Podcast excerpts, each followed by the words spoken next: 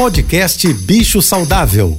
Fique agora com dicas e informações para melhorar a vida do seu pet com a veterinária Rita Erickson, mestre em comportamento animal. Olá, boa tarde a todos, espero que estejam bem. Na sexta-feira passada, dia 18 de novembro de 2022, foi sancionada uma lei no Rio de Janeiro que dispõe sobre a obrigatoriedade dos pet shops, clínicas veterinárias e hospitais veterinários de informarem a Delegacia de Proteção ao Meio Ambiente quando constatarem indícios de maus tratos nos animais por eles atendidos.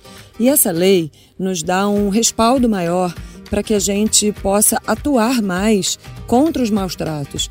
E existe uma teoria muito interessante que se chama teoria do elo, que faz uma ligação direta entre o abuso contra animais de estimação, os maus tratos e a violência doméstica.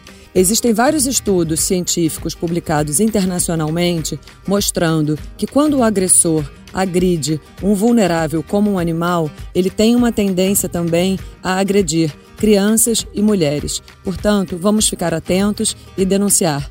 Você quer saber mais sobre cães e gatos? Me siga no Instagram ritaerickson.veterinária. Um beijo e até amanhã. Você ouviu o podcast Bicho Saudável.